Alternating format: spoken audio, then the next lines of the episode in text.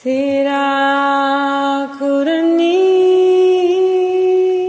Dia da Consciência Negra é comemorado em 20 de novembro em todo o país. A data foi escolhida por coincidir com o dia atribuído à morte de Zumbi dos Palmares, em 1695, um dos maiores líderes negros do Brasil que lutou pela libertação do povo contra o sistema escravista. Um mês em que, entre outras coisas, levanta discussões sobre racismo, discriminação, igualdade racial, inclusão de negros na sociedade e a cultura afro-brasileira. Mas hoje aqui nós vamos falar sobre história histórias extraordinárias, exemplos extraordinários. Eu sou a Natália Lima e esse é o podcast Segundou da CBN Goiânia. Quem me acompanha hoje, então, nesse bate-papo é a nossa produtora aqui da CBN Goiânia, a jornalista Lohane Castro, também o presidente da Associação de Afroempreendedores em Goiás, o José Eduardo da Silva Batista, a quem eu já vou pedir licença, porque eu quero começar aqui com a minha colega, a Lohane, ela que tem uma história interessantíssima é, de como ela, digamos que, descobriu, se descobriu uma pessoa negra mesmo, né, Lohane? Nem sempre foi o que a gente conhece aqui hoje. Isso mesmo, nem sempre ser negra para mim foi muito claro. É, eu acho que quando eu era criança, o, o, meu pai é negro, o meu avô é negro, é, eu convivo com muitas pessoas negras, só que eu não me identificava. Quando eu olhava para mim, eu achava que eu era uma pessoa parda. Eu achava que tinha diferença assim, ah, eu sou um, um, uma pessoa um pouquinho mais escura, mas eu não sou negra. Eu tinha uma visão muito diferente do que é ser negro. E eu passei por uma situação muito interessante. Quando eu tinha já quase 17 anos, eu estava estudando para o vestibular da Federal, e aí, da UFG, né? E aí, é, eu fiz o vestibular e eu não pedi cotas. Uhum. E é, eu, eu concordo com cotas, eu acho super importante. Só que eu não pedi cotas porque eu não achava que eu era negra. E aí, quando saiu o resultado, eu tirei 37,4. O ponto de corte para cotas, para os cotistas, foi de 25 e alguma coisa. Ou seja, se eu tivesse pedido cotas, eu tinha passado, mas eu, fui, eu fiz pelo sistema universal. Eu não quero colocar isso como questão de capacidade. Ah, eu não fui capaz de passar no sistema universal e, pass e passaria por cotas. Não, mas esse episódio me ajudou a me identificar, a me descobrir, tanto como mulher quanto como uma mulher negra. Por quê? Todo mundo, meus amigos, falaram: Lohane, por que, que você não pediu cotas? Como assim? Você é negra? Eu falei: não, gente, eu sou parda, eu não sou negra. E é engraçado que na pesquisa do IBGE, o, a maior variação de negros e, e, pardos, que na verdade é branco, é, pardos e negros, né? Na, na, pretos, na verdade. E muitas pessoas, essa palavra, acho que preto para eles é tão forte que aí eles falam: não, eu sou pardo. E eu pensava assim. E aí, esse episódio me ajudou a me identificar como uma mulher negra. Aí eu parei para pensar, eu me olhando, falei: realmente, eu sou uma mulher negra. E eu tenho que me aceitar. Por quê? Quando eu era criança, Natália, eu não tinha é, em que me espelhar. Um exemplo, as bonecas minhas, a Barbie, todas eram brancas, loiras, de cabelo liso. Não tinha nenhuma Barbie morena. Então eu achava que ser negro era uma situação ruim, não sei, não sei o que, que passava na e, minha cabeça. E as pessoas falam muito, ah, eu sou morena clara. Uma expressão é, que, na verdade, não diz e nada. Cor, e cor é só uma cor. Ou você é branco ou você é preto. Com você, José Eduardo, esse assunto ele já foi sempre falado em casa quando você era pequeno. Uhum. É, como é que foi? É, no, no, caso, a gente usa a palavra se descobrir negro, ou sempre foi assim por lá? Então, eu já estou com 51 anos de idade, né? Já passei por, por muitos momentos, né? Na, aqui, desde, desde quando é, cresci, fui para o mercado de trabalho, então tenho muitas vivências. Mas eu queria fazer um comentário um pouquinho Claro. Que ela falou em relação é, a essa questão de da gente não se aceitar. Existe algo chamado democracia racial brasileira. Então, quando teve a abolição da escravatura em 1888, depois 1889 a, a proclamação da República Brasileira, mas é, houve uma ideia dos dirigentes da República naquela época de que era para desenvolver o Brasil era necessário embranquecer o Brasil. Então, com isso, uma série de estereótipos foram criados. Por exemplo, se nós pegarmos o dicionário brasileiro, o Aurélio, e olhar o que significa preto, vai estar tá lá: sujo, encardido, uhum. é homem da raça negra, escravo. Está no dicionário. Então, por que, que eu quero ser escravo? Por que, que eu quero ser sujo, encardido, perigoso? Está no dicionário. Quando fala branco, já é o contrário. Dizem das coisas claras, das coisas áureas, né? São, então, assim, isso no imaginário das crianças, na escola, nós crescemos não nos aceitando. Por exemplo, eu me lembro ainda hoje quanto tempo eu ouvi as pessoas dizerem que eu tinha o um nariz de borracha, né? Era é, carvão, isso na escola. Então, as crianças negras, elas vivem constantemente enfrentando um negócio chamado bullying. Os negros vivem isso. Então, em relação ao cabelo, em relação à estética, em relação à pele. Então, para a gente, por que nós queremos ser algo ruim? Nós não queremos ser. Então, quando a gente compreende o que representa isso, que a gente se liberta, e até usar a palavra sair do armário, do armário né? A gente, não, peraí, eu sou isso aqui, eu sou negro, né? Então a gente começa a ser feliz e nos aceitar como nós somos. E aí, sim, a gente começa a entender o nosso papel enquanto povo, enquanto nação e o que representamos para a nação brasileira. E por isso nós também, é, nesse momento, nós criamos uma Associação Nacional de Afroempreendedores, mas com um, um, outro projeto, uma visão, não na visão de é, lamentar, apesar que nós entendemos o que representa o racismo na vida da população negra brasileira, mas enfrentar o mercado e sermos dono das nossa força de trabalho. Você contou que essa história toda, que, que já é, adulto, por tudo que você passou, mas quando era lá criança, em casa, é, seus pais, havia alguma discussão ou isso foi acontecendo naturalmente? Então, é, se perguntar né, para você e para mim, nós, a, as nossas histórias provavelmente não vão ter muita diferença ainda. Porque é, os nossos, os meus pais ainda, minha mãe, por exemplo, aos 50 anos de idade que ela foi aprender a ler e escrever. Ela não sabia ler e escrever.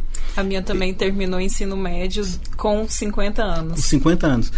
Da minha família, eu fui o primeiro que consegui ter curso superior na minha geração. Eu também sou a única. Né?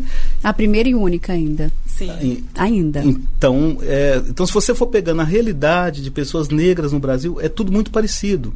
Porque o processo ainda está relacionado à colonização brasileira, ainda está relacionado ainda ao todo o processo que teve da criação da República e a ausência de políticas públicas que oferecesse oportunidade de permanência, de entrar na, na, na escola, nas universidades e também a permanência para poder sair depois se tornar um profissional. Meus pais mesmo, durante praticamente quase toda a sua existência, eles nunca conseguiam conseguiram entender por que, que eles eram pobres e estavam na condição de pobres, a não ser achar que era uma crença religiosa, ou seja, Deus quer assim, então nós vamos ser assim, nós vamos entrar no céu e assim por diante. Mas havia uma perpetuação de desigualdade social no Brasil. Então há um aparato ideológico que faz as pessoas não perceberem isso. Então, assim, é algo que a gente percebe pela vivência, mas quando você se torna um estudioso, quando você também é, consegue compreender a realidade brasileira, nós já conseguimos perceber isso, não pela lamentação, mas por questões que precisam ser superadas. Não é por bem das, da população negra, não. Isso é bom para a população brasileira, porque se você gera oportunidades mais iguais, isso desenvolve o país. E eu acho, Natália, que a gente já avançou muito, principalmente na questão do acesso à educação. Como eu falei, a minha mãe, ela terminou o ensino médio aos 50 anos de idade, que para ela é, era uma coisa impossível. Ela nasceu no interior do Tocantins, morou na roça por muitos anos e para ela tudo era mais difícil. E eu acho que a minha geração já mudou bastante. É, dos anos, eu sou de 94, então com em 2000, 2003, as coisas é, tiveram muitos, muitas bolsas para a universidade, programas que incentivavam as pessoas a entrar na universidade. O meu pai e minha mãe, eles sonhavam, minha mãe sonhava em, em fazer uma faculdade, só que ela falava, ah, isso não é para mim não, não tenho mais cabeça. Só que eles me incentivaram. Você tem que, você tem que entrar numa universidade. Você pode, você consegue. Mas eu falo que eu tive medo. Eu tive medo de não ter condições de pagar, de não. Todo mundo falava, ah, Xerox de faculdade é muito caro. Aí eu ficava com medo, porque sou de uma família humilde, não sei se eles teriam condições de me manter, mas o meu sonho, o, o meu objetivo de vida foi o que me conduziu até aqui. Eu, eu ia até questionar para você, Lohane, se, se de alguma forma, depois desse episódio, você mesma começou a ter uma cobrança interna de que precisava fazer de fato aquilo que você tinha em mente. Eu não falo nem provar alguma coisa para alguém, mas para você mesmo, que você ia conseguir. Eu acho que esse episódio de me descobrir negra me deu forças, na verdade, porque após isso eu continuei estudando para entrar na, na universidade, mas só fazendo um paralelo aqui. É, além de eu não saber que eu era negra, eu também sofria quando eu falava que eu ia fazer jornalismo e as pessoas, elas acham assim, que jornalista só trabalha em televisão. Aí falava, como você vai entrar na televisão com esse cabelo? Você vai ter que fazer uma progressiva. Não dá para ter cabelo cacheado na TV. Pensa, você tá lá fazendo um ao vivo e bate o vento. Isso já ficava na minha cabeça. Mas o dia que eu tive certeza, não, eu sou assim. Eu, eu sou uma pessoa negra, então as pessoas, elas têm que aceitar. Eu, eu não entendi o porquê que que eu não gostava de. Não sei o que, que passava pela minha cabeça de eu não saber que eu era negra. Então isso com certeza ele me deu mais forças tanto para entrar no jornalismo não agora sim eu tenho que passar é, eu não passei na universidade federal mas eu entrei numa faculdade particular e eu lutei eu militei pela minha causa por, por, ser aceita como negra, por aceitarem o meu cabelo. Realmente eu fiz um curso uma vez de TV e a mulher falou: Olha, você vai ter que abaixar seu cabelo. Eu falei: Não. Por que, que eu vou ter que abaixar meu cabelo? Ninguém fala para uma pessoa lisa que você tem que abaixar seu cabelo para aparecer na TV. As pessoas têm que me aceitar do jeito que eu sou. Mas é, é, realmente eu fui conquistando o espaço e hoje eu tenho muita convicção de quem eu sou, do, de onde quero chegar e eu espero que a tendência é só crescer, né? É, isso acontece também na questão do empreendedorismo. Ah, um, um negro empresário de sucesso, mas como assim ainda temos é, esses comentários, José Eduardo? Então, é, tem um discurso que diz o seguinte: independente de ser pobre ou de ser rico, o negro ele é negro.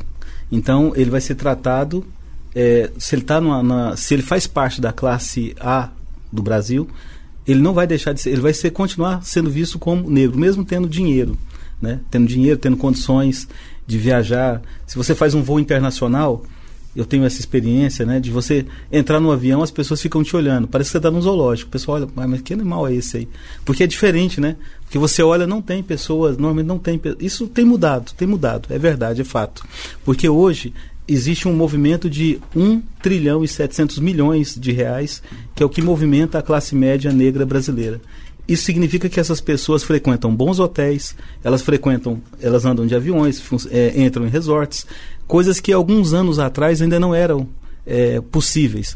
Então eu acho que a inclusão econômica, o que eu quero dizer, é que isso também vai reduzindo é, o racismo, porque as pessoas vão começar a ver normal isso. Né? Não era normal ver pessoas infelizmente, no nosso país, apesar de ser um país rico, não é, ver pessoas negras em espaço onde normalmente só tem ricos e os ricos são considerados brancos, não é?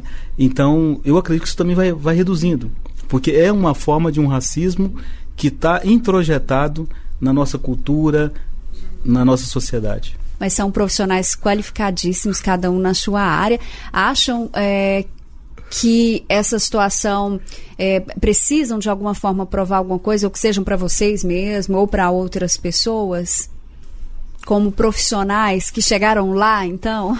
É, é meio diferente você falar para uma pessoa branca que ela é um profissional de sucesso, só que a gente tem muito a conquistar ainda. Só que ao mesmo tempo, eu concordo que eu sou uma profissional de sucesso. Porque na minha família eu sou a única a minha família, que a maioria é, é, a maioria é negro, eu sou a única que consegui chegar na faculdade, me formar, ter o um emprego do meu sonho, dos meus sonhos, graças a Deus, e ainda ser empreendedora, porque eu tenho uma empresa, estou crescendo. Então, eu acho que é uma conquista sim. Porque eu passei por muitas dificuldades quando eu era criança, eu passei por muitas dificuldades na escola, sofri bullying muitas vezes e até mesmo na faculdade por algumas situações. Então eu acho que nós temos sim, podemos sim falar que somos profissionais de sucesso. É, tem casos de pessoas que diziam, que diziam, que se fosse um hospital e fosse atendido por um negro, não gostaria de ser atendido. Porque provavelmente ele seria cotista. É, eles associam a nossa capacidade com a nossa cor. Coisa que não, é. não tem nada a ver. Mas eu acho que essa questão de sucesso no imaginário da sociedade brasileira está muito relacionada a pessoas bem-sucedidas. Né? Se você tem um bom carro, se você tem dinheiro no banco, se você tem condições de viajar, se você tem um bom emprego, um bom trabalho, isso são visões atribuídas a pessoas que têm sucesso. E de uma forma ou outra, não é? os negros também podem podem e devem ser vistos como pessoas de sucesso ou bem-sucedidas. Por exemplo, a Maju a Maju Coutinho hoje, né, na, na TV Globo, né, na, no jornalismo da Globo. Acho que é um exemplo de uma mulher negra bem-sucedida. Eu imagino as dificuldades que ela teve para se tornar jornalista por ser mulher, porque eu sei que mesmo para as mulheres brancas também não é algo tão simples, né?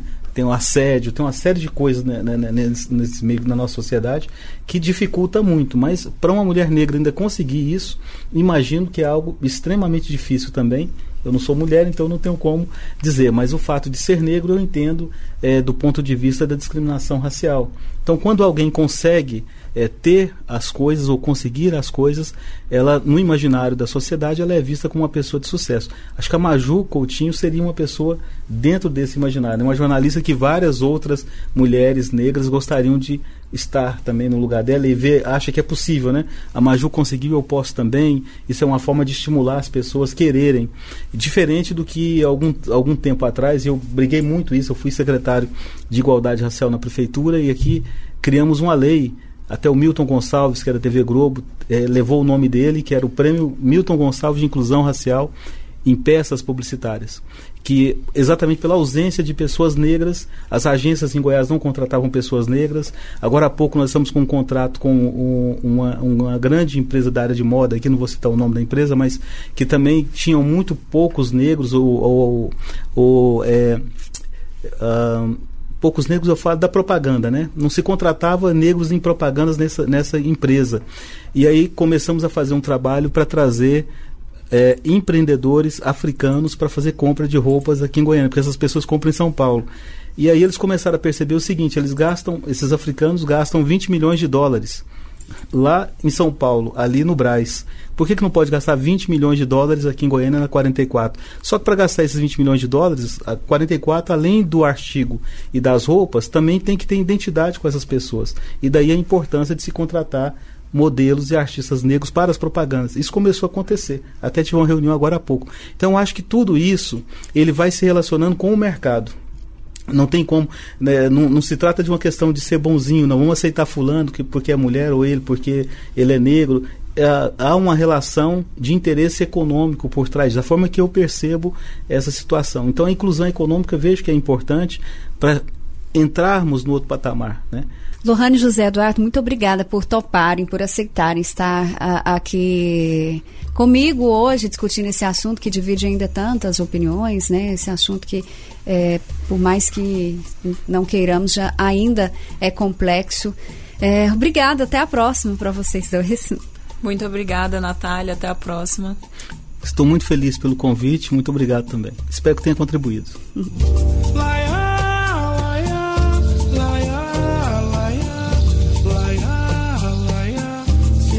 Brasil é isso aí. Laia.